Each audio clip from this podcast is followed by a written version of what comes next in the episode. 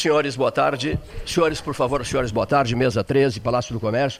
Chegou dos Estados Unidos. Hoje o programa será um programa muito sério.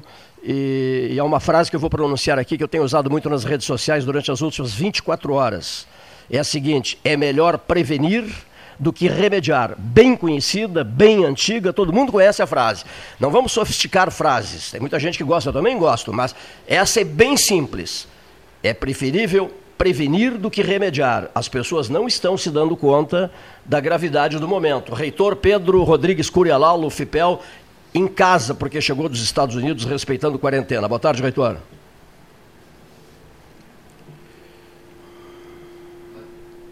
Alô, Pedro. Boa tarde, Cleiton. Boa tarde, Gastal. Boa tarde a todos os ouvintes do 13 Horas. Conseguem me ouvir bem? Conseguem me ouvir bem? Sim. Ele está falando? Estou tentando falar, não sei se vocês me ouvem bem. O teu som é perfeito. Eu não tenho retorno teu, Pedro, mas tudo bem, no ar está perfeito. Tá ótimo. Então, eu queria desejar uma boa tarde a todos. Em primeiro lugar, Tá chiando. fazer um. Fazer um Não, não, não quero, não quero fone. Obrigado. postura do Cleiton de estar tratando o assunto com a devida seriedade nas redes sociais. O 13 Horas, mais uma vez, dando uma aula. Desde a entrevista que fez, eu acompanhei lá nos Estados Unidos a entrevista brilhante que o 13 Horas fez com o Dr. André, talvez uma dos jornalísticos mais importantes das últimas semanas aqui na região.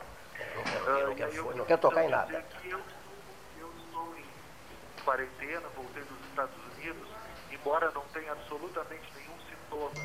Estou atendendo as recomendações do Ministério da Saúde, que é sete dias de quarentena sem nenhum por acaso acabar tendo algum sintoma, 14 dias de quarentena. Dizer que a Universidade Federal de Pelotas suspendeu as suas atividades desde hoje, já tomou a decisão na sexta-feira, mas a partir de hoje as atividades estão suspensas. E essa atitude, ela não foi uma atitude pensando exclusivamente na comunidade da UFPEL. Ela também foi tomada pensando na comunidade de Pelotas e da região, até porque o nosso hospital escola da UFPEL, brilhantemente liderado pela doutora Samanta Madruga, será um hospital de referência para o coronavírus, isso já está pactuado com a Secretaria Municipal de Saúde. Então, a gente está trabalhando para que toda a universidade esteja preparada para quando começarem a pipocar os primeiros casos aqui na cidade, a universidade esteja preparada para ajudar a Secretaria de Saúde, o Sistema Único de Saúde no combate à pandemia e naquilo que a gente vem dizendo em muitas oportunidades, os especialistas todos têm dito. A nossa ideia é achatar a curva, evitar que a curva tenha um pico muito, muito acelerado como teve na Itália, porque esse pico acelerado faz com que o sistema de saúde não consiga dar conta. Se a gente conseguir que a curva seja achatada, o nosso sistema de saúde está completamente preparado para enfrentar a pandemia que está vindo por aí.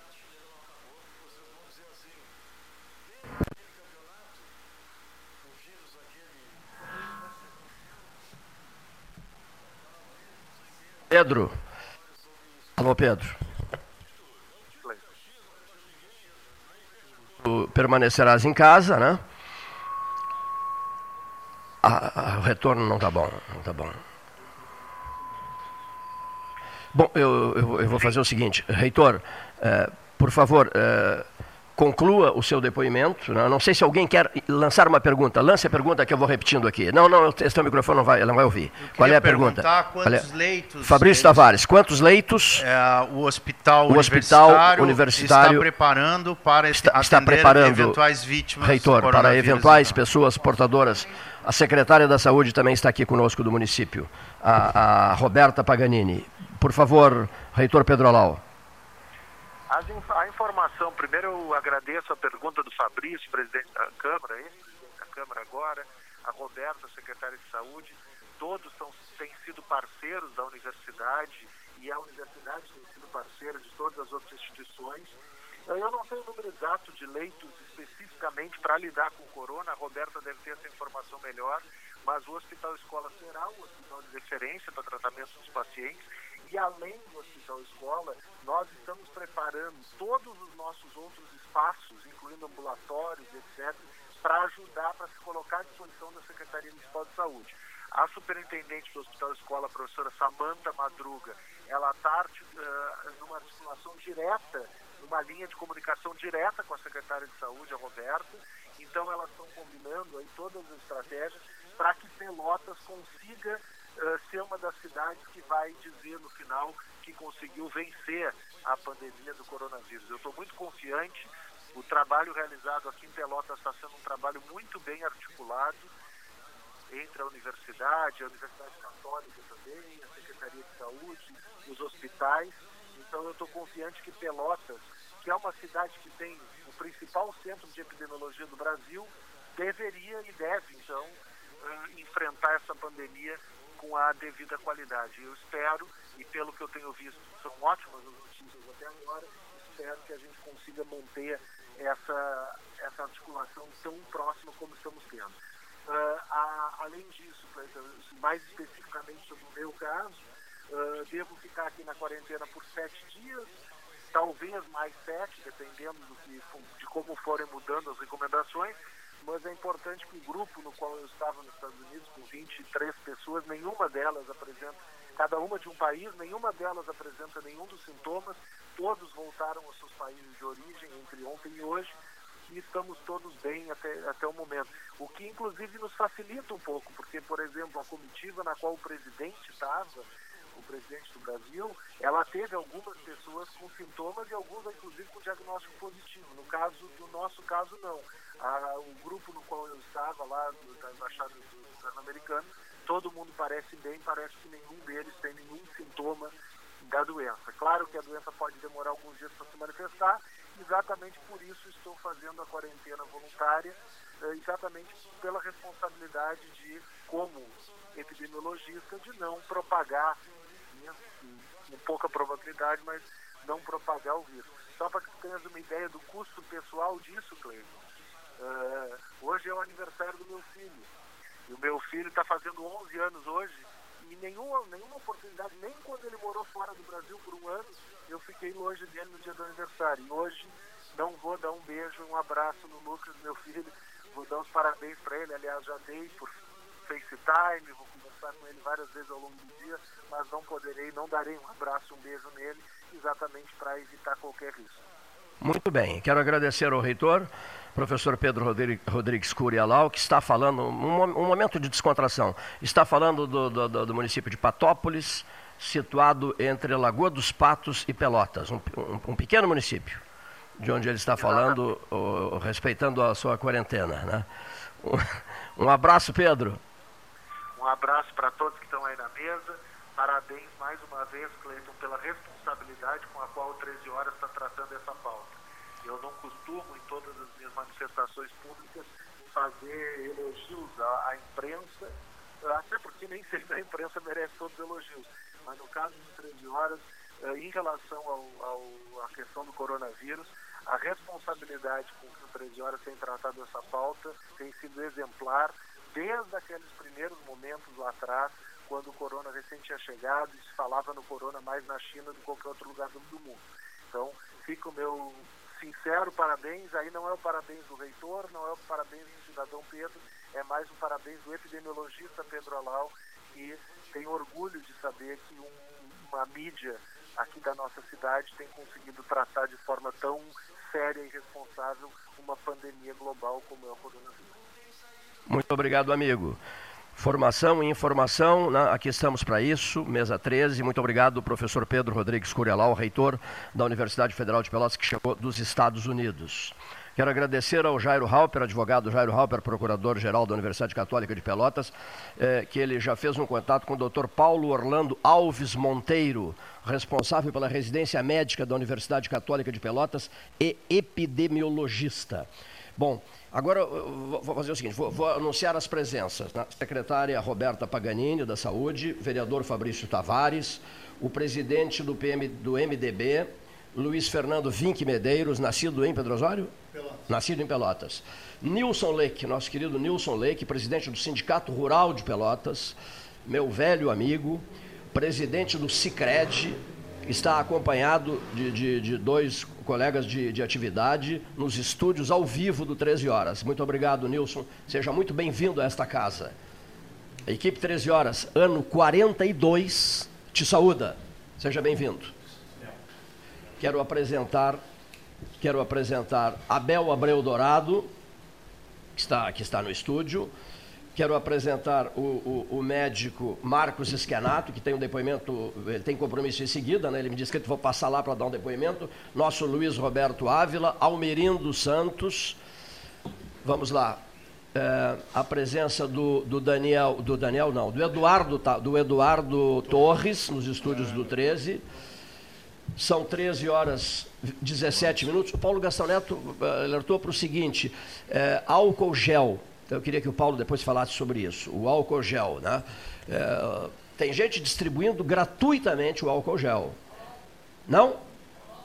Hein? Na Europa. Ah, na Europa. Na Europa. Aqui então. Aqui está faltando, por, por favor, explorando. Paulo, por favor, no microfone agora, já vamos daqui, ó. Enquanto o Paulo não fala, só vou avisando. Não, já. exatamente. A, o álcool gel nos países que estão vivendo também esse drama, a intenção é distribuição gratuita e inclusive na rua. E aqui, lamentavelmente, está havendo uma exploração em cima desse, desse item importante na prevenção. Estão explorando? E, como já aconteceu em outros em momentos, com é. água, com. Lamentavelmente. Um potezinho nas nuvens, mas o que é isso? Meu? É a vida humana que está em jogo. O mundo inteiro está assustado, nós não.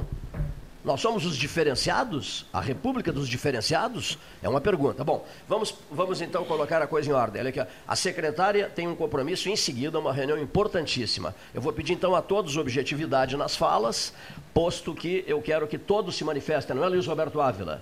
Abela Abreu Dourado, seja bem-vindo. Obrigado. Está marcado uma, uma conversa tua no ar com o jornalista Geraldo Rassi, iniciativa do Luiz Lanzetta, lá do Rio de Janeiro. Geraldo Rassi é um filho de Pelotas, trabalhou no Diário Popular, foi editor da revista Exame, foi editor da revista Veja, lançou um livro sobre os portos do Rio Grande do Sul. Vai providenciar um livro para ti e para várias pessoas interessadas e vai, e vai trazer esse assunto eh, para exame público em relação, Fabrício Tavares, ao, ao porto projetado por muitos para, me esqueci o nome. Arroio do Sal. Arroio, Arroio do Sal. Sal. Para Litoral do norte do Rio Grande do Sul. Vai enferrujar e... todo o navio que entrar. Pois é, né? é uma, uma pauta importante, essa importantíssima. Eh, eu quero saudar o meu amigo Nilson Leck. Quero saudar. Seja bem-vindo, Nilson. Microfone muito longe. Está muito longe o microfone do Nilson Leck. Mas eu posso puxar? Pode, claro que pode, então por tá favor. Seja bem-vindo à casa, meu amigo.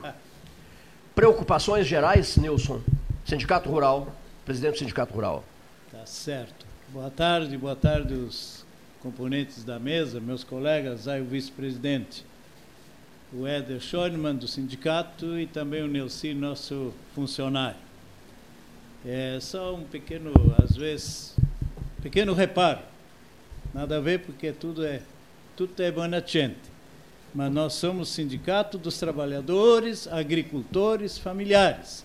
Enquanto que o sindicato rural, né, lá do nosso amigo Fernando Restani, que perdão, nesse momento perdão. deve estar ligado conosco. Só porque Sindicato dos Trabalhadores. Agricultores Familiares de Pelotas. Agricultores, Sindicato dos Trabalhadores Agricultores Familiares de Pelotas. É, que tem aí a sua extensão de base.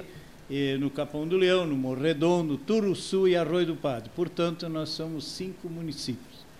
Bom, virá, uh, são cinco os municípios envolvidos, né? É, cinco uh. municípios que nós temos sobre, quatro sob extensão de base, né? Sim. E o sindicato mãe, que é de Pelotas, onde tudo começou.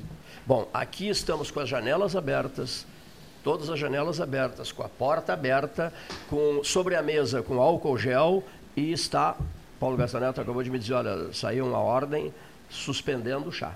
O chá verde chinês ou chá sul-africano, não mais. Por enquanto, não se sabe por quanto tempo. Sem chá. Né? Foi a não vamos correr Renata riscos. quem Estamos corretos, doutora, doutora, senhora secretária Roberta Baganini? Agindo assim, estamos corretos? Com certeza. Corretíssimos. Corretíssimos. Aquela questão que vocês... Eu levam... vim atenta para ver se estariam as janelas abertas aqui. Sério? Uhum. Uma vez eu recebi uma epidemiologista aqui, isso eu tenho que contar E, e, eu havia trazido de Bangkok, da Tailândia, um cinzeiro muito bonito, um imenso cinzeiro, mas só para enfeite. E o cinzeiro foi colocado sobre a mesa, para enfeite, porque ninguém fuma aqui dentro. E a epidemiologista disse assim: se esse cinzeiro não for retirado dessa mesa aqui de debates, eu vou me retirar. Eu me retiro. O cinzeiro fica e eu me retiro. E aquilo me fez um mal danado, a mim e a todos os presentes na ocasião. Não é o teu caso, que nós estamos numa brincadeira, brincadeira. saudável aqui. É que ela estava com fisionomia braba, de pessoa braba. Iria retirar-se, mas estava braba mesmo, porque odeia cigarros. Ah, tudo bem, não se fuma aqui dentro. Não se fuma, havia um cinzeiro apenas para enfeite dessa, do salão aqui. Secretária e Fabrício estavam falando. A, a pergunta, qual é a pergunta que não quer calar nesse momento? Leitos. Estamos preparados para oferecer leitos aos possíveis portadores do Covid-19, secretária? Estamos. Claro que vai depender da proporção que tomar é, essa situação, mas nós estamos, e não só nós, Pelotas, como todo o Estado e o Ministério da Saúde também vem já há bastante tempo trabalhando para que se possa ampliar o número de leitos que existem hoje. É, mas, como eu digo, depende, óbvio, do, da proporção que isso venha a, venha a tomar. A gente não tem como prever lá na frente, né? Sim. Mas hoje, para a situação que nós estamos, nós temos condições e conforme essa situação for evoluindo, nós vamos também evoluindo nas ações que vamos tomar, Pelotas, todos os municípios, os estados e o, e o Ministério da Saúde. O Cleito, por isso que é mais importante, porque uh, é óbvio que se tiver uma super demanda, é, qualquer, isso tá, não é só no Brasil, olha, basta ver o exemplo da Itália e de outros lugares que está acontecendo. Uh, então, por isso que se torna mais importante ainda as medidas preventivas. Né? Porque aquelas que, que cada pessoa tem que fazer, né? Que está todo mundo já, eh, embora nós estejamos há poucos dias falando todo dia sobre isso, acho que todo mundo não tem pessoa que não esteja falando sobre isso no seu, no, nas suas relações, nos seus grupos, nas suas redes sociais, enfim.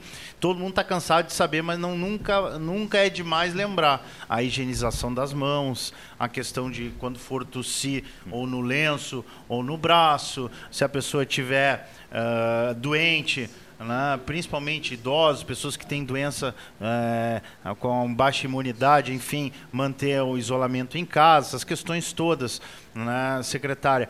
Tem que haver a prevenção para que nós não é, tenhamos que correr o risco de ter um, uma super demanda e daí termos problemas sim no atendimento da saúde pública. É, o que eu digo é exatamente isso, que o que vai determinar o tamanho desta pandemia é a atitude individual, é aquilo que cada um de nós vai fazer. Não adianta os governos municipais, estaduais e federais eh, editarem medidas se nós não fizermos, primeiro, se não cumprirmos aquela medida, e segundo, se nós não fizermos aquilo tudo que nós já sabemos que nós temos que fazer. Então, é, é, depende muito mais de cada um do que propriamente uh, de um grupo de gestores, vamos dizer assim. Claro que temos a nossa responsabilidade, evidentemente, mas está muito mais na ação, na atitude de cada um. E isso é uh, muito importante, porque já está publicado em diversos lugares, já está divulgado em diversos lugares, todas as, as ações que nós temos que fazer, e sabemos que muitas pessoas não estão fazendo. É, uh, e isso é uma preocupação, Cleito, só já não quero dominar aqui o microfone, mas é uma preocupação que eu tenho, que é o seguinte, eu tenho sentido muitas, muitas pessoas ainda aqui em Pelotas achando que é uma bobagem né? e, por consequência, não tomando as devidas medidas de prevenção que cada pessoa tem que ter a responsabilidade de tomar nesse momento. Então é importante, e por isso é importante do 13 horas de nós estarmos aqui hoje falando para os ouvintes, aqueles mais desavisados possam finalmente se integrar a este movimento de prevenção.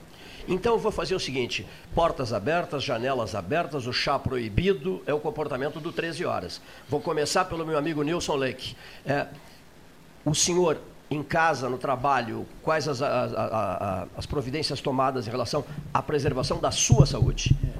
Bom, esqueci de cumprimentar o, o Cleiton. Cleiton, que é de uma terra da onde eu também adotei na, no início da minha vida. Pedro Osório. O umbigo do mundo. O umbigo do mundo e secando as fontes também. Olha, a gente faz tudo o que pode. É difícil tu criar uma consciência de que tudo isso vai resolver. Nós temos que fazer o máximo que nós puder. E eu posso te dar um exemplo bem claro. Nós, agricultores, quando tu vem 60, 70 quilômetros com ônibus com 100, 120, 118 pessoas, é difícil de tu é, compartilhar é, é, esse negócio. Né? Então, é, a, a secretária falou, realmente poderá trazer consequências graves. Pode, pode, pode prosseguir. Ah, sim, seria isso aí, mas a gente está orientando. Cleito, o que eu me preocupo, e me preocupo bastante, às vezes a questão do terrorismo que nós, os mais velhos, os pais, os avós, fizemos muitas vezes com as nossas crianças. Tem, tem criança que não quer ir mais para a escola, não quer comer, não dorme, acha que todo mundo vai morrer, pai, mãe, avô, enfim, e elas próprias, né? Elas então, estão assustadas, é isso? Mas assustadas muitas Foram vezes assustadas, é. por nós. Certo. Por nós, porque a criança nada mais sublime, né, do que um olhar é, de uma criança. Então, ela acredita naquilo que lhe falam aqueles que são responsáveis. Né? Então, isso nos preocupa bastante. Nós sempre alertamos também o que fizemos em casa. Vamos ter esse cuidado, vamos usar o álcool, vamos usar a, a é, tudo aquilo a, é, que está sendo recomendado. O Fabrício falou bastante aqui, né? E, e é isso que me preocupa bastante nesse momento. Agora estamos juntos evidentemente, de buscar é, acompanhar pelo menos aquilo que é possível fazer. Doutor Marcos, o seu depoimento. Como é que o senhor está se comportando? Como é que o senhor observa o comportamento das pessoas que o cercam? Olha, sabe que antes de mais nada, assim, eu estou me policiando, me policiando muito para não gerar pânico. Porque eu acho que o pânico é a pior coisa que existe para qualquer tipo de decisão que a gente vai tomar. É Uma pessoa em pânico, ela não tem a, a capacidade plena do pensamento. Então é, é, muito, é muito fácil, no pânico, as pessoas errarem. Não porque querem, mas pela, pela ocasião. Uh, por outro lado, assim, uh, eu tenho feito assim, uh, algumas medidas particulares minhas e tenho feito também algumas medidas assim, relacionadas com a cidadania. Porque eu acho que o médico, nessas, nessas circunstâncias, tem um papel preponderante dentro de uma comunidade. Sim. Pelotas é uma cidade grande. Talvez a gente não sinta tanto isso. Mas em cidades menores é extremamente importante a participação do médico, não como profissional da saúde, como cidadão. E foi isso que me motivou a começar uma campanha na semana passada no Facebook para cancelar o carnaval. Me parece tá resolvido, que, né? Me tá parece resolvido. que teve guarida. Está resolvido. Teve guarida. Uma pessoa mandou uma mensagem. Mas eu pergunto, eu pergunto, por que tanta demora? Não dá para demorar. Chegou tanto tempo. Pergunta. Tem que ser assim, ó, pá, mas chegou as aulas têm que ser canceladas amanhã. vão continuar. Chegou essa pergunta. Inclusive, assim, as hoje... aulas, as aulas tem que cancelar amanhã. Eu hoje, amanhã, não doutor, dá para esperar para sexta-feira, para domingo. Doutor, hoje de manhã, diante dessa situação, diante hoje. dessa situação, hoje de manhã cedo eu protocolei na Câmara Sim, um ótimo, pedido de excelente. providência, entre outras medidas, pedindo, solicitando excelente. ao executivo o cancelamento do carnaval. Inclusive eu coloquei no Acho Facebook, que todos esses movimentos do senhor, do Facebook, nosso pedido, enfim, toda e a própria a própria consciência do governo municipal, que é um governo responsável, né, levou a, a cancelar o carnaval, está cancelado o carnaval de Pelotas. Ótimo, uh, já tinha visto no site da prefeitura e agora, há um minuto atrás, recebi aqui a mensagem da, da prefeita Paula Mascarenhas dizendo que está cancelado e que ela está, inclusive, que estava estava viajando, está retornando a Pelotas, né? Estava de férias, merecidas as férias. Há uma reunião amanhã importante que merecidas as férias, cancelou as férias, está voltando a Pelotas para tomar outras medidas. Então quero inclusive parabenizar a prefeita Mas, Paulo. Cleiton, as, Pessoal, as pessoas, as pessoas estão tão, uns 20 aqui hoje. As pessoas estão ah. tão, tão com um pensamento meio estranho. Assim, eu botei no Facebook isso de cancelar o carnaval. Uma pessoa. Isso é, isso é resolvido. Tá uma resolvido, pessoa, né? Não, mas para ver o grau que está é, a situação. Tá uma pessoa me questionou: tu queres morrer? Pois é, mas está resolvido, né? Vamos adiante, né? Está resolvido, né, meu querido amigo? Graças a Deus. Graças Nossa, não vamos ficar chovendo no molhado, está resolvido. Né? Quer dizer, qual é a preocupação Agora, seguinte? Eu acho a preocupação seguinte, eu acho que é a, já feita, né, aulas. Já se perguntou sobre leitos. Né? infectologistas continuarão sendo ouvidos, né? epidemiologistas continuarão sendo ouvidos. Inúmeros. O André Nader Kalil, Nebraska, Estados Unidos, vai continuar conversando conosco. Recebi uma informação interessante agora. O doutor Paulo Orlando Alves Monteiro, residência médica da Católica, responsável por ela e epidemiologista, estará amanhã conosco.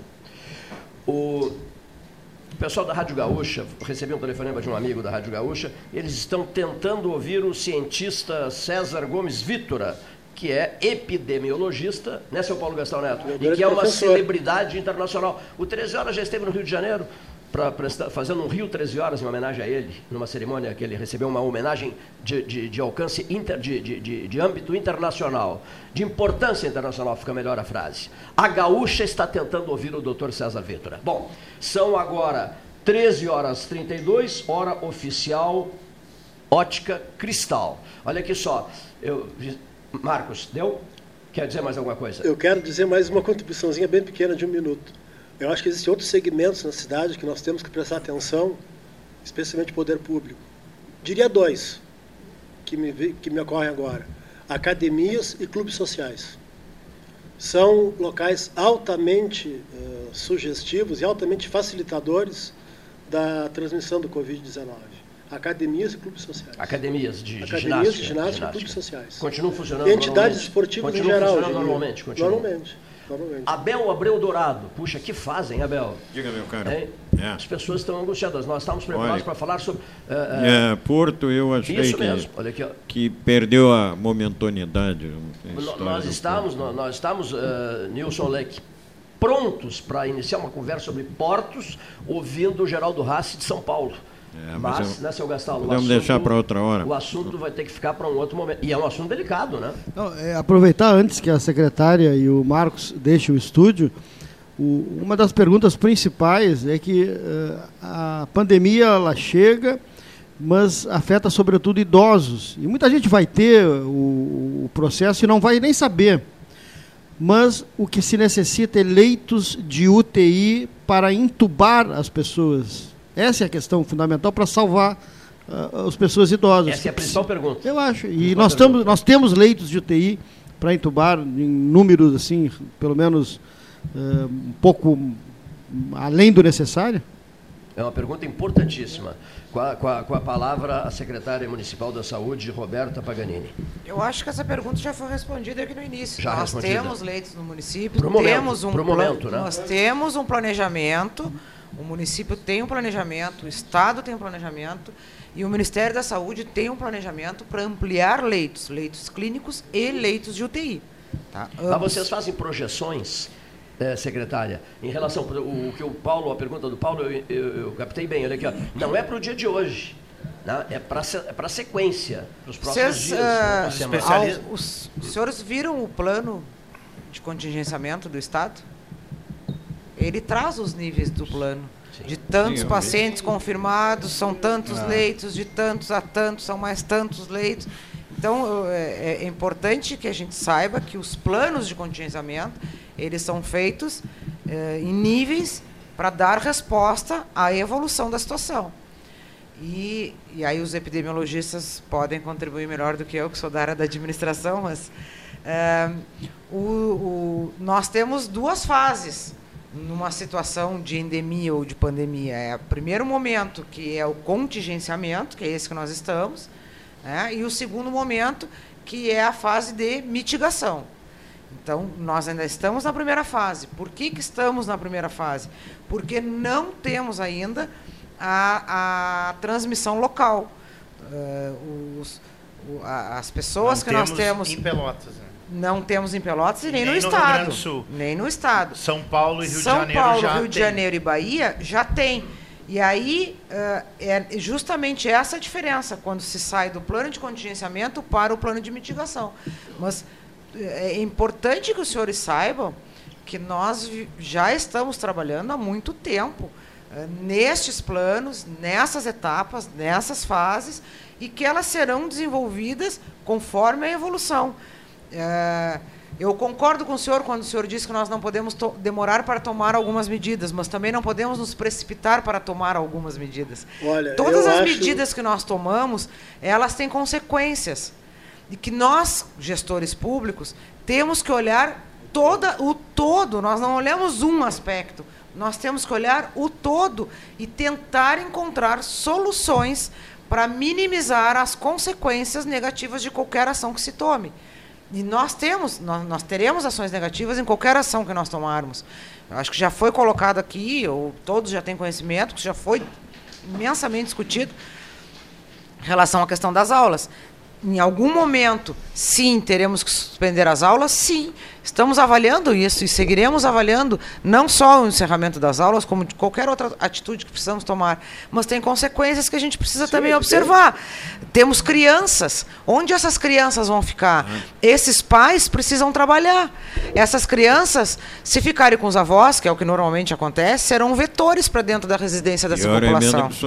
Então nós temos que avaliar, será que temos alguma alternativa para ofertar para estas crianças quando encerrarmos as aulas? Tudo isso tem que ser O avaliado. problema, sabe o que é? O problema é o seguinte, às vezes não vai ter alternativa. Essa Talvez é a verdade. não, mas nós E temos assim, a ó, obrigação de tentar encontrar essas soluções. Eu acho que o grande, o grande, o grande mote, o grande, a grande função do poder público, eu acho que nem é tanto tomar, tomar muitas atitudes assim. As pessoas precisam ser sensibilizadas, a população precisa ser sensibilizada para fazer renúncia, sacrifício Sim. e vacina. E esse trio, o Brasil, vou me permitir falar um pouquinho. O Brasil nunca passou por uma guerra. Meus ancestrais passaram por guerra. Na guerra a gente não tem nada, nem comida. Minha nada. mãe passou pela espanhola. E é um problema, eu é um problema, bem. é ruim. Nós estamos numa guerra. 1920, Talvez um 18, pouco 20. distante 18, daqui, 18, 20. nós temos uma 18, guerra contra o Covid, que vai requerer sacrifício, renúncia e vacina. Vacina para gripe. Tem, O senhor todo tem mundo toda que a ser razão. vacinado. E aí eu vou lhe dizer uma Todo coisa. mundo tem que ser vacinado. Quem está no grupo de risco, quem não está, quem tem 20 anos, quem tem 30. Os alunos tem das que universidades, os alunos das universidades que estão sem aula, estão em casa? Como? Os alunos É, das é universidades. responsabilidade de cada um. Não, ok, eu sei, mas é isso que eu digo. senhora falou, Que a gente tem que trabalhar exatamente. Depende muito mais do comportamento de cada pessoa. Exato. do que Que do uma poder ação de governo. Também A, acho. é, a gente tem que trabalhar nesse sentido, no esclarecimento da população Hein? das atitudes que cada um tem que tomar. É, Secretário, eu queria fazer uma, vê. uma pergunta, Cleito, assim, porque eu tenho estudado muito sobre esse assunto nesses últimos dias. Ah, não resta dúvida que será importante, até ah, diante do que o Dr. Marcos falou agora, a vacinação contra a gripe. Sim. Daí não falo contra o coronavírus, até porque Sim. não tem a vacina ainda. Mas contra todos os outros vírus, num período que agora vem, que tradicionalmente é o pico, que é abril e maio. Uhum. Né? A influença, H1N1, aquela coisa toda, todo mundo, a maioria das pessoas acabam ficando gripados agora é, no, no, é, final de abril, início de maio, junho, enfim. Né? Eu considero, e daí falo como leigo, eu sou advogado, não sou médico, né? ou da área da saúde, né? mas eu, eu penso o seguinte, que o ideal seria todo mundo se vacinar contra os, os vírus que já existem vacina, porque daí nós conseguimos eliminar um, um possível caos que pode haver no sistema, né? Porque se muita gente não se vacinar, as pessoas vão começar a ficar gripada por conta de outros vírus que não são o corona, né? E a pessoa, claro, nesse, nesse ambiente de, de medo, a pessoa vai achar assim, eu tô com coronavírus, vou para o hospital, vou para a UPA, vou para o pronto-socorro, e daí nós podemos ter um colapso do sistema. Então, eu queria que a senhora pudesse falar um pouco sobre isso, e a minha pergunta objetivamente é o seguinte, nós teremos o governo federal, ou seja lá quem for, disponibilizará vacinação para toda a população, por exemplo, de Pelotas? Estamos fazendo justamente esse questionamento. Porque ahn, quanto a vacinar todo mundo, nós sabemos que nós não temos ah, imunobiológicos o suficiente para isso. Então se prioriza aqueles. A prioridade é os grupos de risco. Exato, aí se criam os grupos de risco justamente porque não se tem quantitativo para vacinar a população toda, e aí aquelas faixas etárias que, que não são tão vulneráveis, ou, ou aquela condição clínica da- das pessoas que não são. Que, que a deixam mais fortalecidas, se abre mão de fazer a vacinação para priorizar aqueles né, que acabam sendo que são os grupos de risco. Ahn, nós dependemos do abastecimento do, do Ministério da Saúde em relação às vacinas. E eh, é- esse é um questionamento que nós, nós secretários, temos feito. Ontem à noite eu estava conversando com o Diego Espíndola, que é o presidente do COSEMES eh, estadual, justamente sobre isso. Eu disse, eh, nós teremos uma procura maior. A gente sabe que as pessoas vão procurar mais, eh, tomarem, tomar a vacina. Nós sabemos também que os municípios, que as secretarias de saúde vão fazer uma atuação ainda mais intensiva para ah, captar, vamos dizer assim, a população desses grupos de risco. E isso vai fazer com que haja um consumo maior né, de- dessa vacina. E o Ministério tem que nos dar essa retaguarda. né? Então, ah, justamente essa foi a conversa ontem. Nós, nós estamos todos voltados para a questão dos leitos. Ô, Cleito, Né? desculpa, só mais uma perguntinha para aproveitar a presença da secretária. Eu sei que ela vai estar na Câmara quarta-feira, gente, eu vou poder perguntar, mas é para os ouvintes poder ouvir. Ah, eu vi que, por exemplo, Taiwan, está lá do lado da China, né, mas que tem um índice muito baixo de, de infectação do coronavírus, em função das medidas que eles tomaram, medidas que aqui não seriam possíveis, porque nós não temos a estrutura que eles têm, tecnológica, estrutura... E o tamanho governo, deles? o tamanho Primeira coisa que também. fizeram foi fechar tudo que é fronteira, Uma das coisas né? que eles fizeram é fazer o teste é, em É. massa. Né? E identificando, inclusive avisam a pessoa, pelo, tem um drive-thru, né? Tu para com o carro, pegam, colhe o material e, as, e mandam por telefone pro teu celular o teu o teste do tem o coronavírus ou não. Eu sei que isso aqui não é possível, mas a minha pergunta é o seguinte: o Brasil teria condições de, de fazer um esforço e investir eh, e não digo fazer assim para todo mundo, mas para alguns, algumas, ah, um grupo maior de suspeito, porque hoje o encaminhamento é o seguinte: a pessoa só vai fazer o teste se realmente ela, ela tiver com sintomas, claro, por determinação médica, e se realmente ela tiver com sintomas já de febre, e falta de ar, que quando vê já pode ser até tarde. É, Secretário. hoje ela tem que se enquadrar nos critérios, que além dos sintomas, requer que essa pessoa tenha vindo de um desses locais com contaminação ah, ou ter tido contato com alguém que veio. Né? Outra coisa, uh, complete, secretária. Não, ah, eu não, eu não saberia te responder se a gente, se o, porque aí é uma resposta quem tem que nos dar é o ministro. Ah, se o Brasil teria condições de testar todo mundo, eu acredito que não. é, pelo menos- tamanho da população, Porque daí poderia isolar as pessoas. Por exemplo, tu cerca Pelotas, o aeroporto, aquelas pessoas testa, né? Algumas pessoas, ó, tu tá com vírus, vai isolamento. é, não sei se essa é a melhor medida, sinceramente. Eu, eu, eu ontem acessei, acho que até em redes sociais, um epidemiologista fazendo um- uma análise sobre a situação. E começou por dizer que o, no momento que se qualificou o vírus como PAN, que vem do grego tudo, está dito que vai acontecer no mundo. O Brasil vai repetir aquilo que está acontecendo no mundo. Não tem como escapar. Nós vamos arrancar com um caso, depois 10, depois 100, depois 100 mil. Ou 50 mil ou 20 mil. Hum, Não levamos nenhuma vantagem a não ser ter identificado o problema antes. A China foi pega de absolutamente de absoluta surpresa, que parece. Teve que reagir, reagiu com, com aquela capacidade de mobilização. E aí, é, não deu bola entre aspas, eh, Fabrício. Ninguém, ninguém de repente tinha avaliado o tamanho da encrenca. Estava despreparada, né? Ah, Mas, na verdade, nós temos um fator na Itália que é justamente que é o, o governo suspendeu aulas e atividades e as pessoas entenderam isso como férias e saíram a viajar pela Europa. né? A passear. E A aí- Espanha é a mesma coisa. E A- aí a- a voltar- Espanha- voltou- o- o- a- aqueles que estavam eh, com problemas em Madrid foram para foram para cidades pequenas. Exatamente. Ima- ima- imagine um, um povo que nos leva dois mil anos na frente em, em matéria de civilização. né? Com um, digamos assim, E, e- não, Não leva, não leva a sério. Imagina eh, a displicência brasileira que me inclui. Não estou falando mal dos brasileiros, porque eu também social- sou. A rede social tá, as algumas pessoas irresponsáveis É. estão brincando com isso. É verdade. Aí a rede social presta um, desser, é um desserviço Com para a comunidade, certeza. para a região. É um desserviço, uma facilidade extraordinária de comunicação no mundo moderno. Hum. Nós somos do tempo, nós somos do tempo, Nilson Leque, do pombo correio.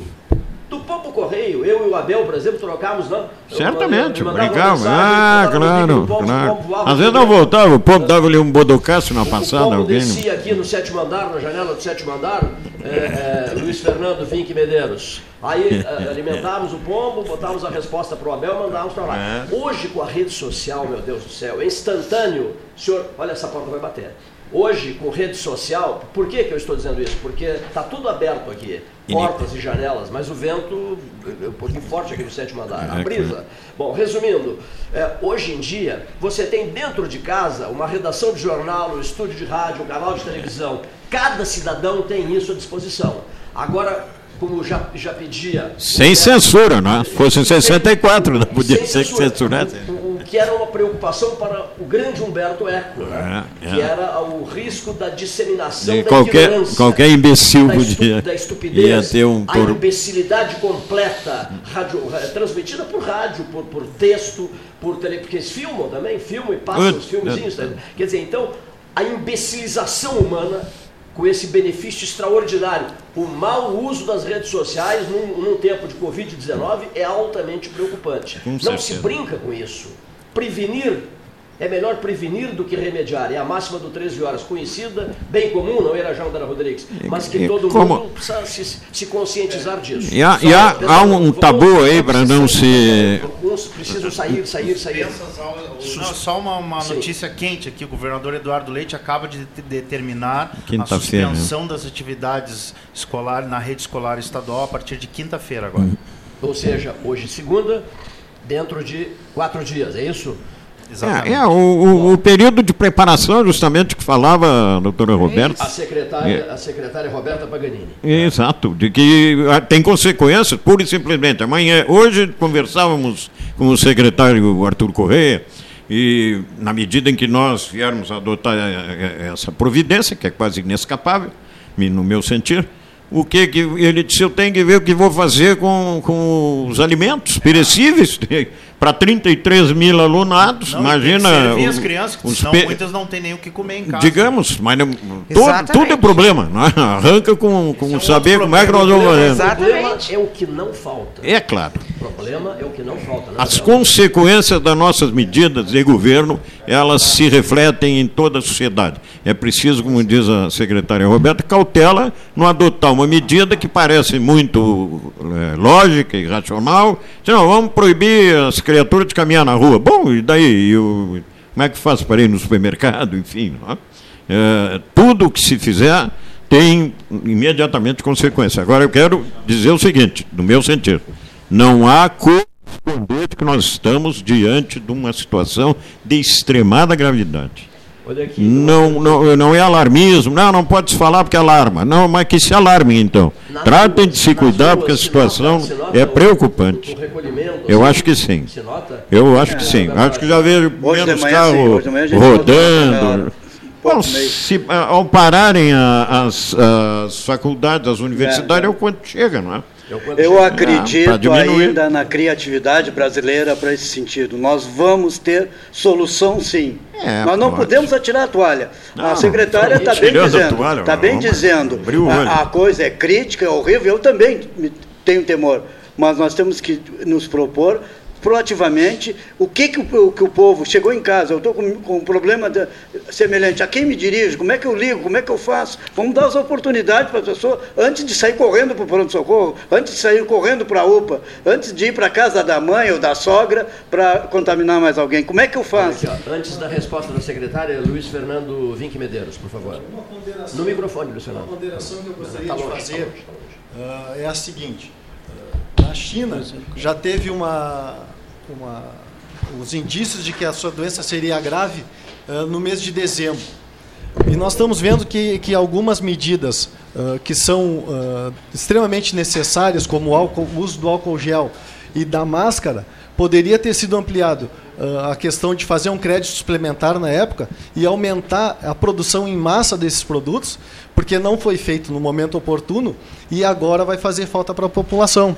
Então eu acho que ah, os governantes teriam que ter visto essa questão, porque agora ah, o problema está aí, está pautado, e provavelmente se incentivarmos agora, uh, talvez a doença ganhe uh, maior volume de, de, de, intensidade e a gente não tenha uh, condições de, de ter esse material para toda, toda a população. O Nilson Leque disse assim, eu tenho um negócio para dizer, tem algo importante a dizer. Não, é, é rapidinho, Sem apesar problema, que a minha vinda aqui, a nossa vinda é, é um outro problema é. que vai ser muito grave também, porque sem boia ninguém vive. Olha só, olha, olha só o que ele disse. Sem boia ninguém vive. Olha aqui, ó.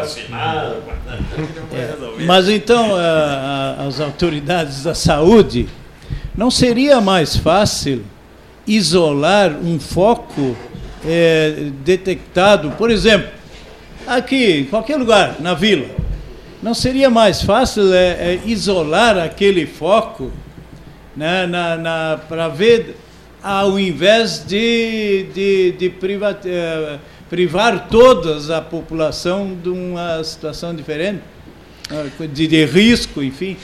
Eu, eu só para dar um exemplo, por que, eu digo isso? Houve uma época a leptospirose aqui em Pelotas que, que causou grande problema.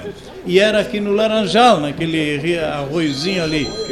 Pois eles conseguiram ver a fonte fizeram depois toda aquela redondeza, e você deve saber, estou querendo ensinar o padre a rezar missa aqui, né? Mas vocês, é, foi isolado, todos os cachorros foram feitos exames, água, pá, pronto, acabou o negócio. Mas fica, não envolveu todo o laranjal, envolveu aquele riachozinho lá.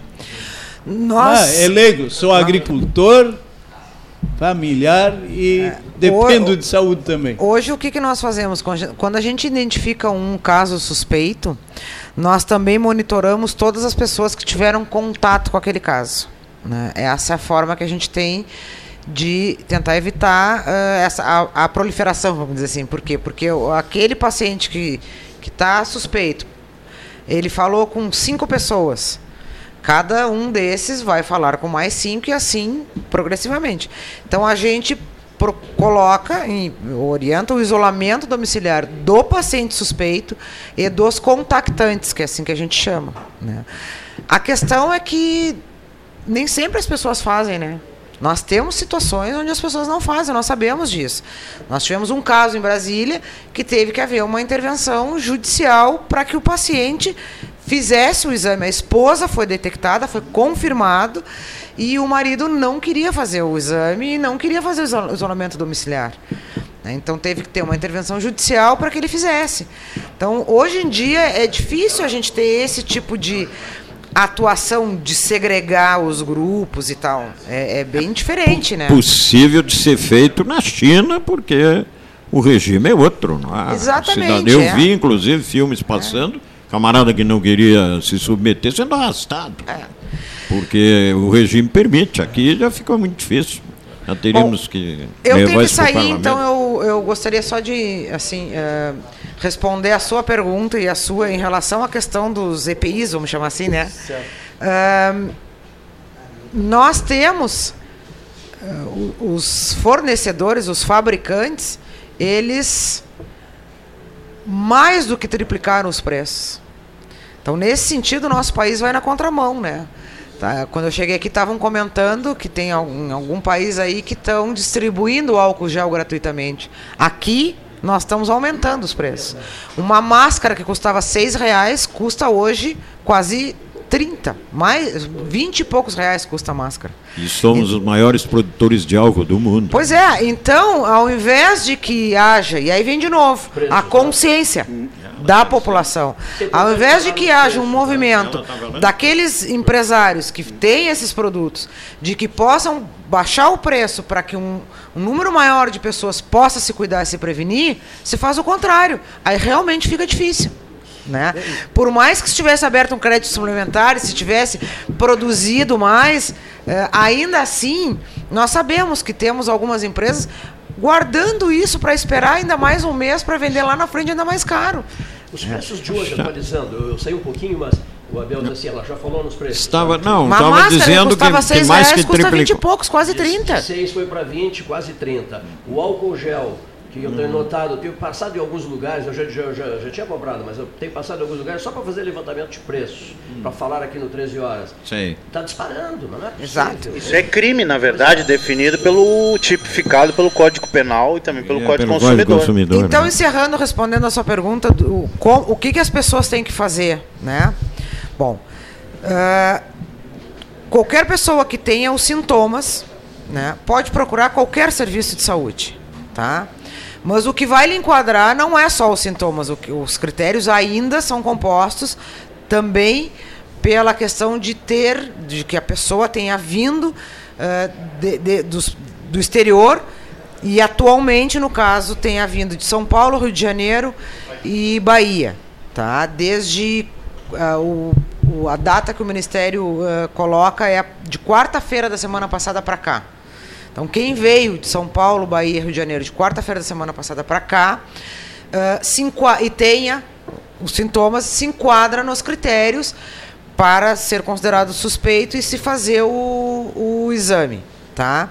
Então, hoje, como é, que nós, como é que está o nosso protocolo? A pessoa pode procurar qualquer serviço de saúde.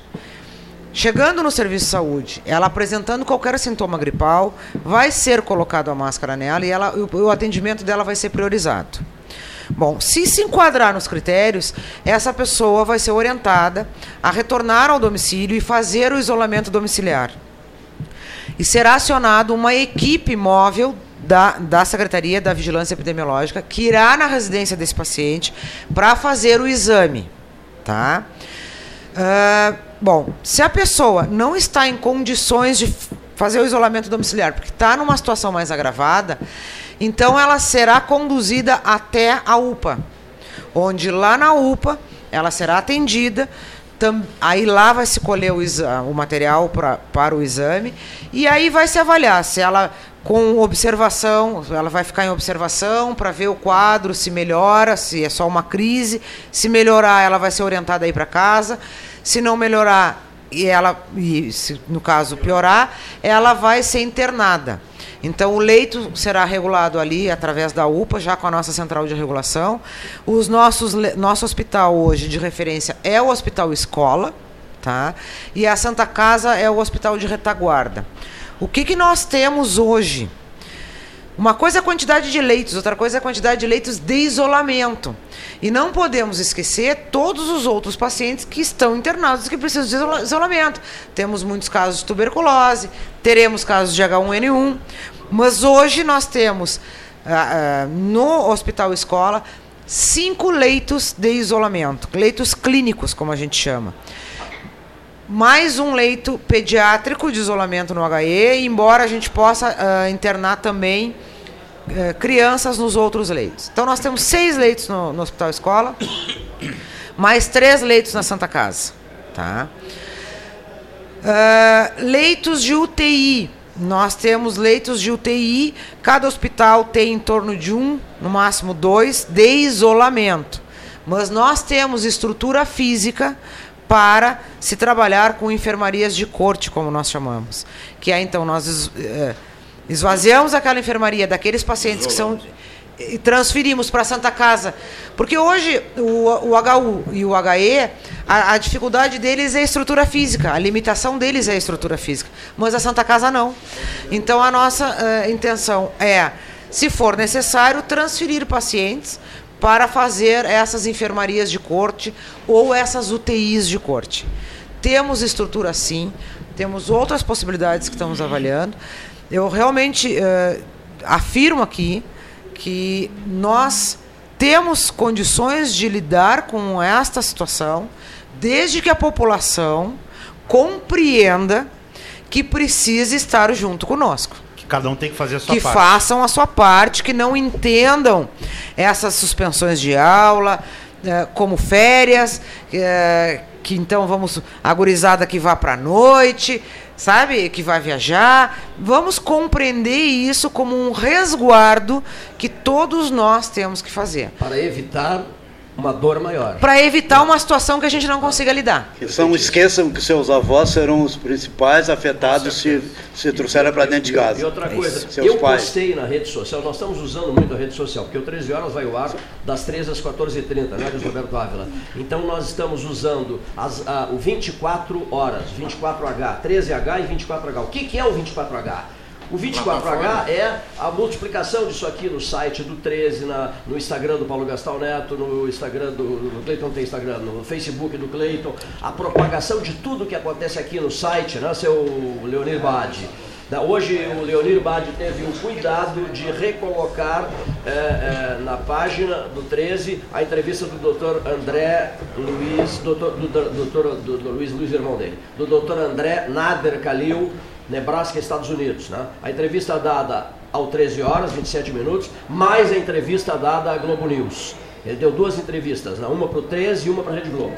A Globo desmanchou, eh, eh, distribui, eh, digamos assim, pegou um pedaço da entrevista e botou, botou no Globo News, na Globo News. Pegou outro pedaço da entrevista e colocou no Jornal Nacional. E pegou a entrevista inteira e colocou no Fantástico. A Globo sempre nos seguindo, né? a gente dá partida. Então, então esses são os cuidados de todos nós. Lembrando, Levar né? muito a sério essa questão, mas, e aí eu recupero a, a- a manifestação do Nilson Leque, pensando nas crianças. Muita serenidade, muito equilíbrio, muito bom senso, muita responsabilidade, nada de molecagem por rede social, conversinha fiada, eh, eh, postagens decepcionantes, postagens que desestimulam até a gente, lendo verdadeiras asneiras que são postadas em relação a um tema sério. Tá entendendo? Então, e o Nilson falou mais, é que nós temos que pensar na alimentação também, né? Caso venhamos a ter, caso surjam dificuldades maiores, caso queira Deus que não, mas o Abel Abreu Dourado, que foi prefeito, secretário de Estado, sabe muito da vida, ele disse assim: nós temos que examinar, pôr os olhos no mundo, né? Na China aconteceu, foi se multiplicando, se multiplicando. Ela é assim, ela, ela, ela vai no, no, no, Crescente. É, crescente, geome- né? é. Bom, é, o, aí o Abel, Geométrico. aconteceu nos países asiáticos, aconteceu na Itália, está acontecendo na Espanha, está acontecendo em Portugal, né? Então vê cá, porque é evidente que vai acontecer aqui. Então temos que ter esta alta responsabilidade. Aí entra o Nilson Lê que diz assim: e alimentação? Alimentação, de onde é que vem a, de, de onde é que vem o alimento? Não é o Almerindo Santos. De onde é que vem o alimento? Então nós temos que ter. Venha para a mesa, Almerindo, por favor. Almerindo, venha para a mesa. De, de, de onde vem, de onde vem, de onde vem o alimento? E vocês começam a pensar seriamente nisso, não é, não é Nilson? É, exatamente. Até por é, aí nós temos que ver um pouco da causa também. Da onde vem o alimento? Ele falou, vem da terra. O alimento vem da terra, não vem de outro lugar. E por isso nós, dos sindicatos vinculados à FETAG, nós brigamos tanto por um pedaço de terra, pelo Banco da Terra, que infelizmente eh, foi acabado esse programa eh, importante. Foi na época talvez bem intencionado, mas foi ainda no presidente, ex-presidente Lula, né, e depois criaram o crédito fundiário. O crédito fundiário, pasme, nunca funcionou. Nunca funcionou até hoje. E a boia, a comida sai da terra, né, gente? E aí o que nos preocupa mais, né, é, é gente, esta estiagem que se assola e que está matando também. Olha, não tem água potável, não tem lavouras produzindo, o prejuízo é muito grande e eu sei que aqui estava sendo falado em recurso.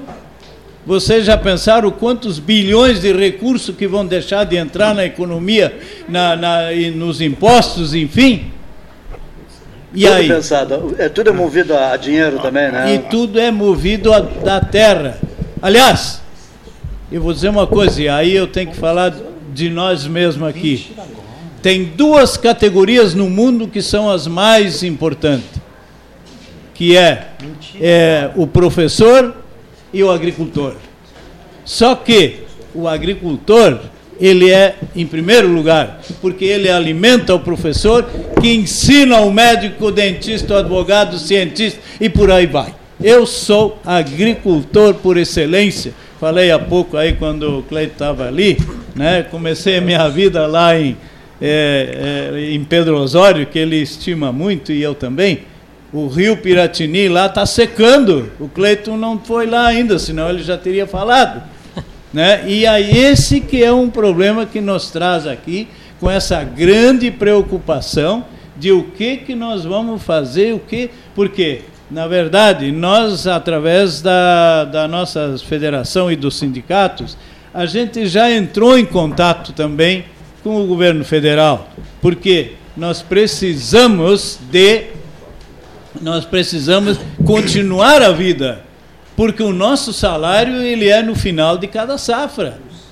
E se você foi a safra, da onde que nós vamos ter condições, né, Fabrício, de, de continuar a nossa vida? Nós precisamos de, de um crédito de emergência para que tantos outros não venham a passar fome também, porque nós estamos o Nilson, a isso. Semana passada eu estive aqui na quinta-feira, acho que foi, na quarta, e daí estava começando aqui no Brasil e na cidade essa questão do coronavírus e me perguntaram sobre isso e eu falei, olha, neste momento a minha maior preocupação é com a estiagem e não com o coronavírus.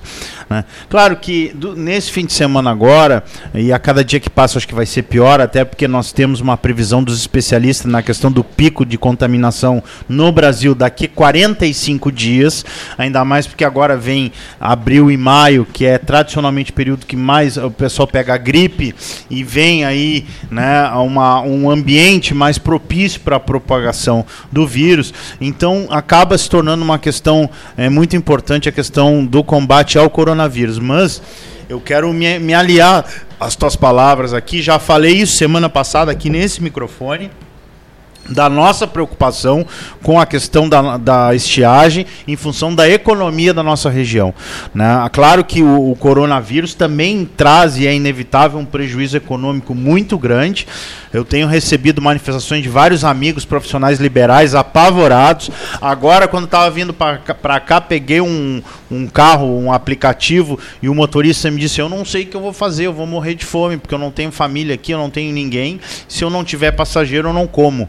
Né? Então, isso vai ser uh, um prejuízo para todo mundo, e tenho certeza que o agricultor que já está sofrendo com a estiagem vai sofrer ainda mais é, com toda essa situação. Então eu quero dizer aqui que nós somos parceiros para lutar ao lado de vocês na busca, é, seja junto aos bancos para refinanciar as dívidas das lavouras, seja junto ao governo federal para buscar as verbas necessárias para amenizar os prejuízos do nosso homem do campo. É que na verdade, né, Fabrício, tem é, 225 mil e 200 contratos 225 mil e atrás de cada contrato tem um produtor. E uma e família. Tem, isso que eu ia concluir. Tem a, a família desse produtor.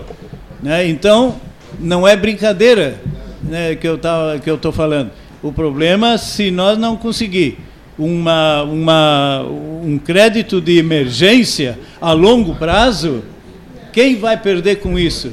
É aquele que fica inoperante por não ter recurso para continuar e os que necessitam do alimento que, que todos precisam. E deu azar, Cleito, de juntar a estiagem aqui, que é muito grave, com o coronavírus, né? Então, ó, nós teremos. Eh, se preparem, porque nós teremos meses e anos difíceis pela frente. A estiagem, rapaz, o pessoal riscou do mapa dos últimos dias, lá saiu nas últimas 48 horas. Disseste bem, disseste a estiagem, né? Não está funcionando esse microfone aí? Não. Não, não ouvi. Não, não, estou perguntando se o teu está, micro, está funcionando, Almerino. Oi, oi, oi, oi, oi.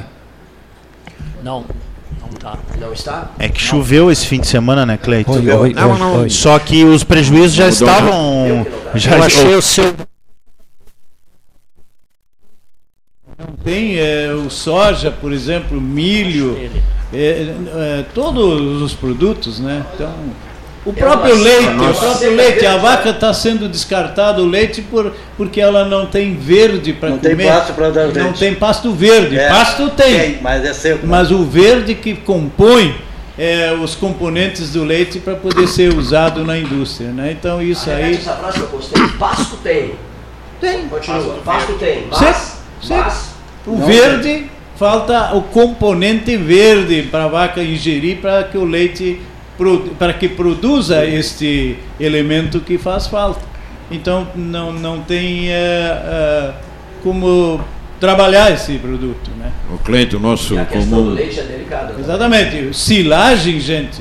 Silagem só de palha não adianta nada. Tem que ter milho, tem que ter grão lá dentro. Isso que dá eh, proteína para o animal e também a, a sustentabilidade dele. Abel, É, Eu ia te dizer que o nosso comum amigo Simval Guazelli dizia que a seca era muito mais trágica do que a enchente.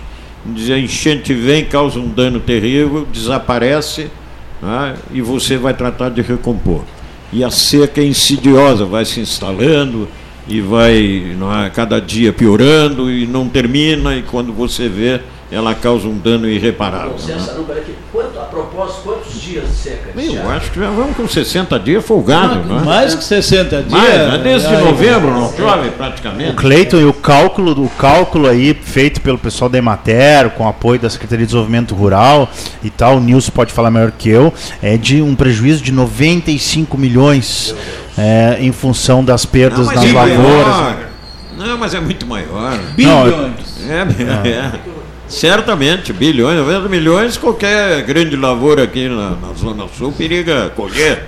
Não é, Nem, não é toda, Não, mas eu tô falando Pelotas, tô falando Pelotas. Ah, Pelotas. Não, falando Pelotas, falando do o cálculo feito, que é inclusive o que está no relatório da Defesa Civil, que vai para o governo do estado para Pelotas, reconhecimento e depois homologação pelo governo federal da situação de emergência, Sei, sei. que tem que ser Isso, contabilizados senhor- esses prejuízos. isso o senhor é especialista. Sou espe- especialista não, É, mas não, fui, mas é, fui coordenador da Defesa Civil quatro anos, E pegamos aí uma enchente. né? Pegamos uma grande enchente onde a gente coordenou todo o trabalho, então eu conheço bem esse processo.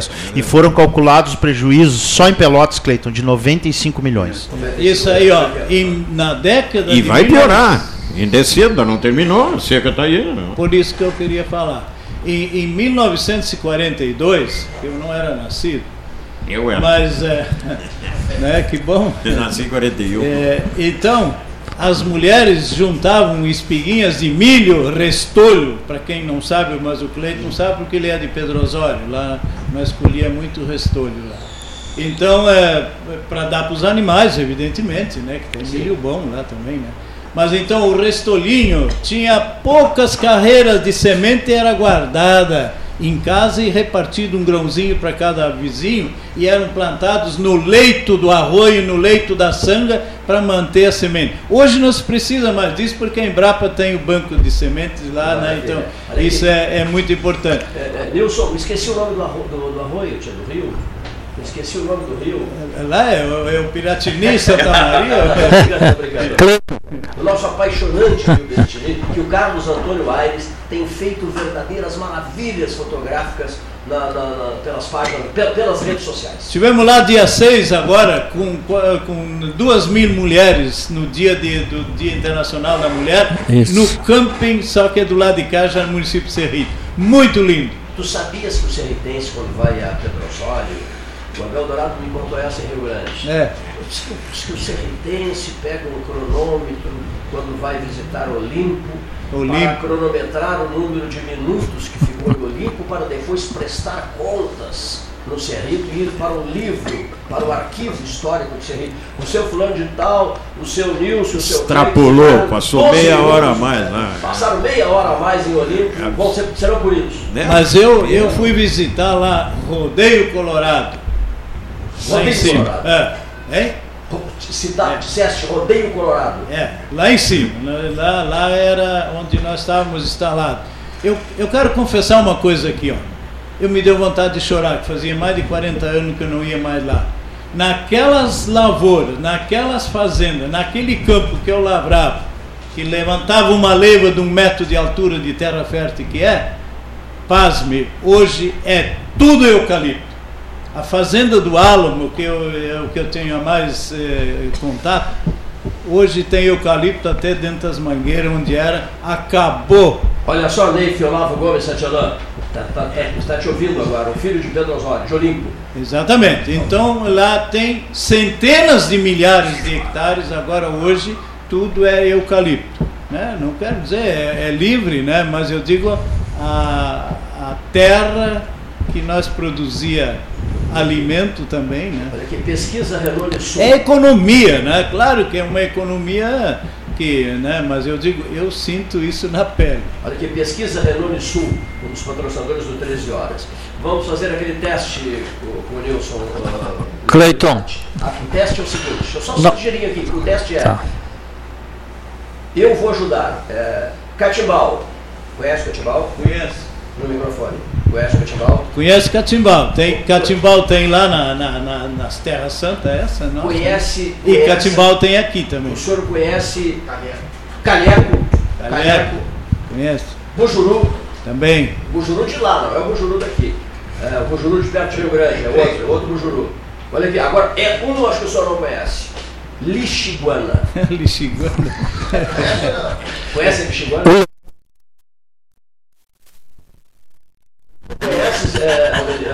Conhece, é, a Lixiguana? A- a- a- o local. Esse é um dos que eu não, não fui. Mas o bicho eu conheço. Ah, Falando em bicho, aquele bicho chinês, hein? E- Eu quis. Pingolim. Pingolim. Pingolim, tá, É. o Pingolim teria, poderia ter sido a origem. Agora, a pergunta que não quer calar é uma só, né? Como é que começou esse, esse coronavírus, hein? Como é que isso começou? Eu- De laboratório? Não, parece que foi num hospital lá na, na- naquela cidade onde começou na China. o começaram vírus- a usar máscaras, O trocar. vírus já existia. Não, é, Já foi existia, aprimorado, é um novo, É, né? um novo tem tipo, né? Uma versão. Uma mutação, exatamente. Lá nas vacinas mais antigas aparece que. Tanto é que o, corona. diz que uma das primeiras vítimas foi um médico chinês de 34 anos, foi o médico que atendeu as primeiras Que descobriu, os, é. os primeiros contaminados e, e exposto a uma carga muito grande do vírus acabou não resistindo, né? De- parece que foi, houve uma explicação que foi nesse nesse hospital que começou ah, Pelo menos aonde identificaram. Sim, primeiros. exatamente. Dezembro, primeiro de dezembro. É. Olha aqui, a Organização Mundial da Saúde, João Francisco Colares está acabando de nos passar a informação, que a Organização, é, a Organização Mundial da Saúde diz que há registro de morte de crianças por Covid-19. Sim. Tá? Mas muito baixo, cara. Muito, graças a Deus, muito baixo. Sim, Deixa eu saudar. 15% acima de, de, de 60 anos. Né? 18%. 18, aumentou. Nós, com 40 e poucos, estamos É, é, é. Eu tô preocupado. Deixa eu saudar o Éder Scheunemann. Tá certo? Scheunemann, Scheunemann. Scheunemann, isso. Tá certo? Scheunemann. Certo. É, é,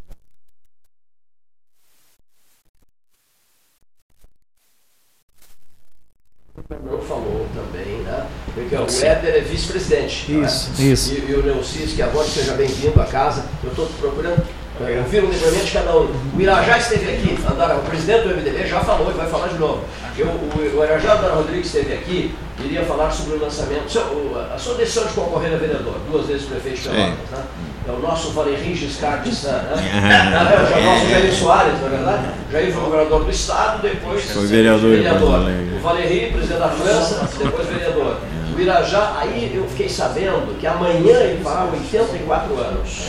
Então ele vai dar uma passada amanhã aqui para dar um alô para vocês. Na verdade, ele veio aqui agradecer um texto, uma, uma- postagem minha na rede social, elogiando o antigo e brilhante presidente da Comissão de Orçamento e Finanças da Câmara dos Deputados. Sei, sei. Um Com dos homens mais brilhantes da política do Rio Grande do Sul, que brilhou intensamente na Câmara dos Deputados em Brasília. Não foi de graça que o Tancredo Neves, eleito presidente da República, está a foto aqui, sobre a mesa do 13, onde é que o Tancredo, o que, que o Tancredo fez? Telefonou para o Irajá, eu quero almoçar contigo.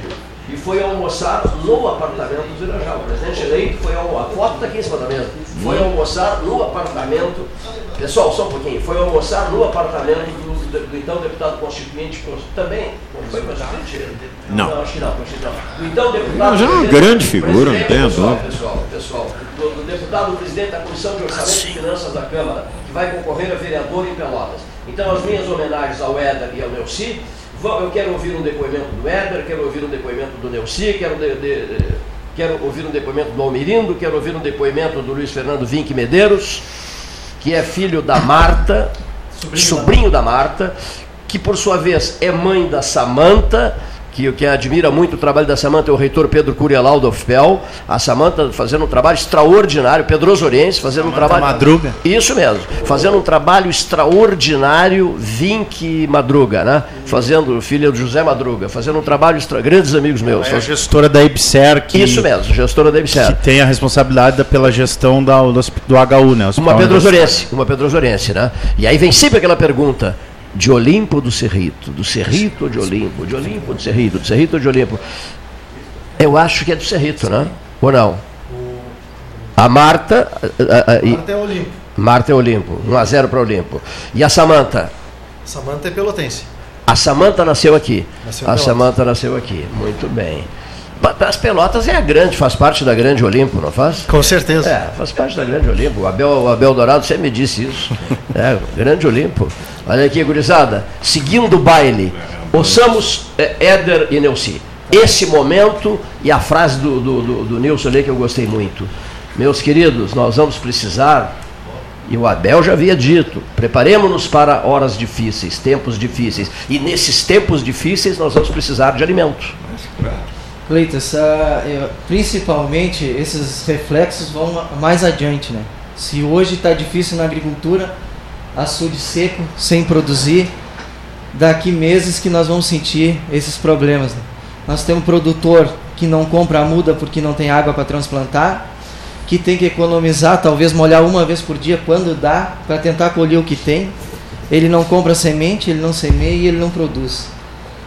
Aonde fica o alimento, né? Aonde fica o preço dos produtos? E aí quando a gente fala em redes sociais, é, eu vi é, hoje a questão do pânico, do desespero. Né? Tem, a, tem a realidade e tem que se preocupar, tem, mas até onde vai para se tornar um desespero, né? Há pouco tempo atrás a gente teve a greve dos caminhoneiros, os supermercados com as prateleiras vazias, pessoas que muitas vezes consomem 5 quilos de arroz, compram 50 para garantir que isso vira um mercado e isso preocupa, porque a alimentação ó, da onde vem? Ela vem da terra que já está com uma estiagem, aonde está sendo feita a silagem? Aquele gado que é, sou um pouquinho mais novo aqui, mas sempre diziam que se passar o agosto está salvo. Como é que vai ser o agosto desse ano? Vai ter, vai ter pasto, vai ter silagem? Ah, só para um relato, assim, perguntei para um rapaz que trabalha numa numa livraria hoje, agora ao meio-dia, se tinha álcool gel. Ele disse que tinha terminado, que eles venderam mais de 120 tubos hoje de manhã. E que se quisesse, quinta-feira está chegando balde de 5 litros, mas só se encomendar. Então, essas questões, assim, para quem tem um acesso mais fácil, talvez vai ter alguma coisa. Só que pessoas acabam abusando, ocorrendo e deixando os outros sem nada, né? Então, esse é um grande problema, né, que a gente vê é o desespero. E na rede social também, muitas vezes, a gente ouve assim, o agricultor está chorando de barriga cheia. Mas só Não queria é nada abrir disso, uma- um adendo aí. O álcool gel é necessário, mas não se esqueça que a- o sabão comum e a boa água faz. faz o mesmo efeito. Higiene. Sabão grosso, isso. Sabão grosso. Sabão grosso. E, e- e a água faz o mesmo efeito. E se não for Então, bem usado, não tem resultado, né? Então, né? Então não tem que ser bem feito.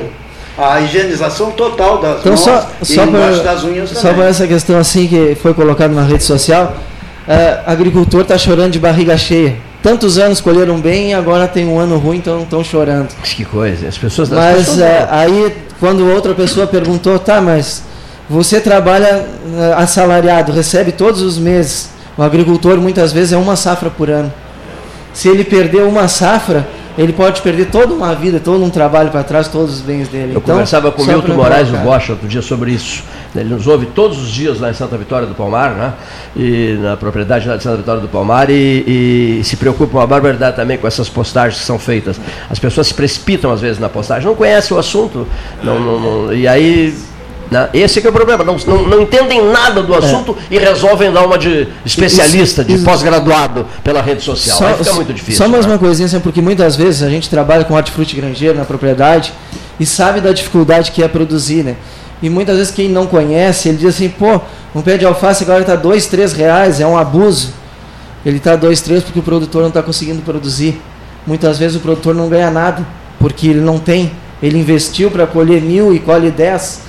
Então a gente também tem que estar consciente que muitas vezes não é o abuso, e sim é a procura e oferta, e essa oferta às vezes não existe. E né? que é o que vai acontecer. É o que vai né? acontecer. Hoje o, o produtor e a família do produtor está sofrendo. Amanhã, nós aqui que vivemos na cidade, que dependemos do, do alimento produzido por, por vocês, é que vamos sofrer. Né? E a crise vai se instalar ainda mais agora com a força dessa situação toda do coronavírus. Então, volto a dizer, Cleito, temos tempos muito difíceis pela frente agora, muito em breve. Essa frase me, me preocupa uma barbaridade e todos estão estabelecendo um consenso em relação a essa frase. O Abel Abreu Dourado foi muito feliz há uma meia hora atrás quando ele disse: Não nos iludamos, basta colocar os olhos no mundo, né? Os olhos no mundo, pegue o mapa mundi, dê uma olhada, dê uma olhada. E outra coisa, para o jovem de hoje, Neuci Schiavone, que eu quero te ouvir agora, para o jovem de hoje, para a gurizada, o que, que é o jovem de hoje? Me ajudem, vamos lá. Todo mundo falando, o que, que é o jovem de hoje? De, de que idade até que idade? Hein? Eu, eu me Começa quando? considero muito jovem, não é? Eu também me considero. Mas quando começa, Matiello? Quando começa, presidente Luiz Fernando Vinck Medeiros? 12 anos. 12? 12 anos? 12 anos, Almerindo, na colônia, 12 anos ou mais? O menino com 12 e a menina com 8. Bom, É então, tido, é isso. é tido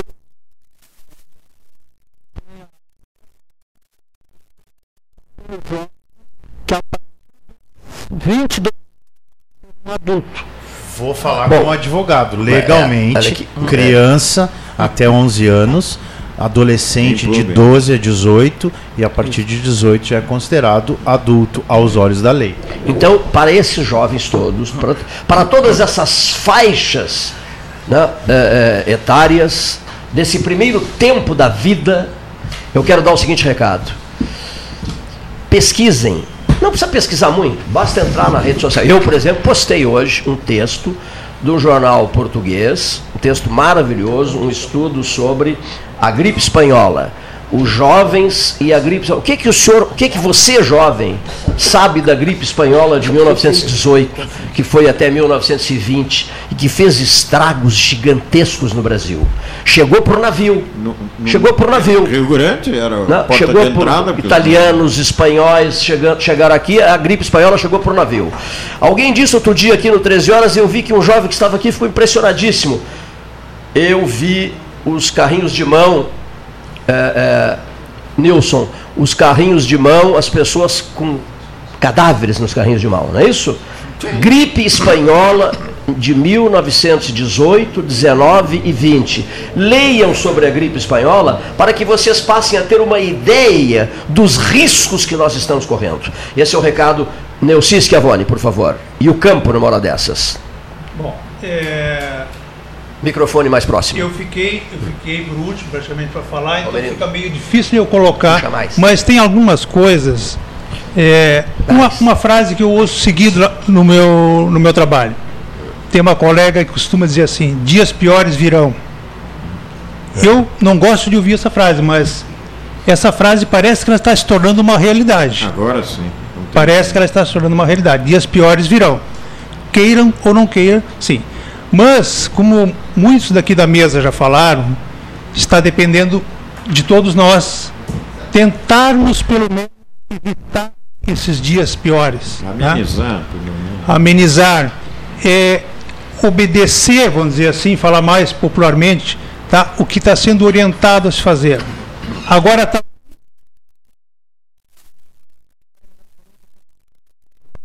tá? Eu postar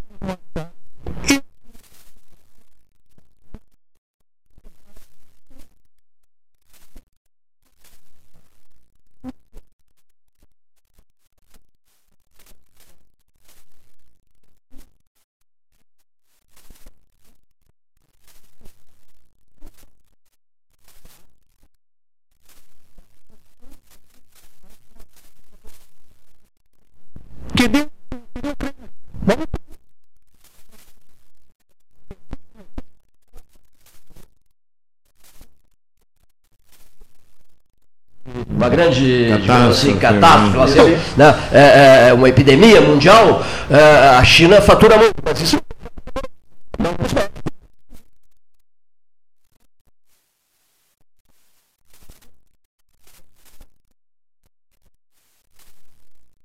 Criou essa Sim, é situação, muito interessante, Por causa da competição é econômica. bola E uma- 7 ao fundo com 5 tabela, quem, para quem jogou. Porque essa altura é uma. E,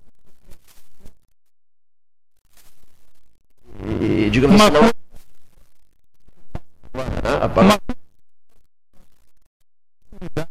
executivas, executivas aí do, do- do- tanto municipal, estadual, que eu tenho observado. A divulgação não está sendo, a, a imposição não está sendo tanto quanto falam. Não está sendo tanto quanto falam. Porque quem anda no transporte público não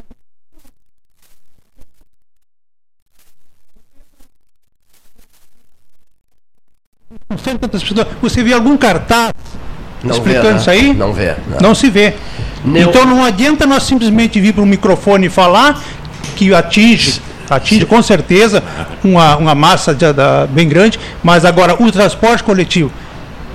Outra coisa, com relação ao que o Nilson falava. Nosso horário estourou. Ah, Olha tudo bem. Não, só uma frase, uma frase. Uma É, frase. com relação ao que o Nilson falava, realmente a seca é o agravante do momento. É o agravante do momento. E não ano, isso vem lá para frente também. o Fabrício Tavares.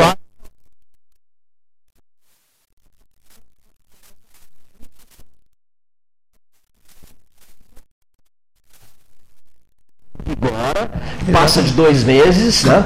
E a questão passa de dois meses, né? Mas E a- não choveu. em regiões, ah, houve regiões nas quais não, não choveu, né?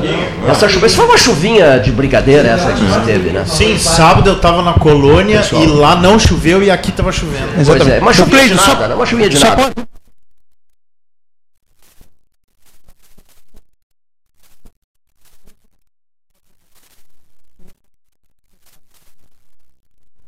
Como?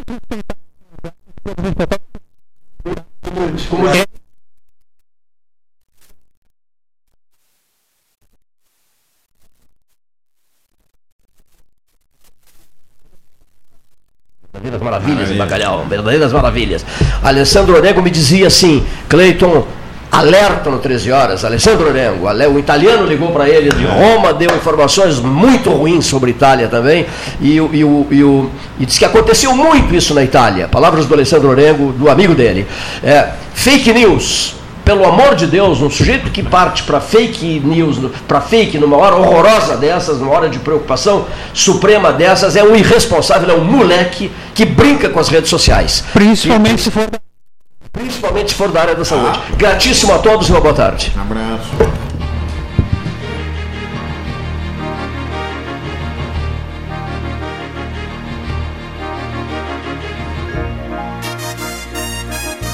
Associação Comercial de Pelotas é um dos órgãos mais antigos do país, sempre em defesa da classe empresarial, com uma história marcada pela transparência e pelo compromisso com seus associados.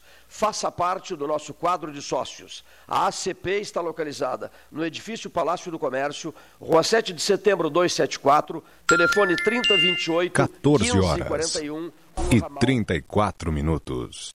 Nos últimos meses, o Sanep investiu muito no abastecimento de água. Foram construídas subadutoras, feitas substituições de rede, limpeza da tubulação e reativação de reservatórios. Nossos servidores também foram valorizados. Criamos adicional salarial de difícil acesso, compramos equipamentos de proteção individual, novos vestuários, novos veículos e o horário de atendimento foi ampliado. Tudo isso para melhorar o serviço à população. Você contribui e o Sanep retribui. O Banrisul te leva ao Caribe com direito a uma mega festa para assistir a transmissão da final da UEFA Champions League.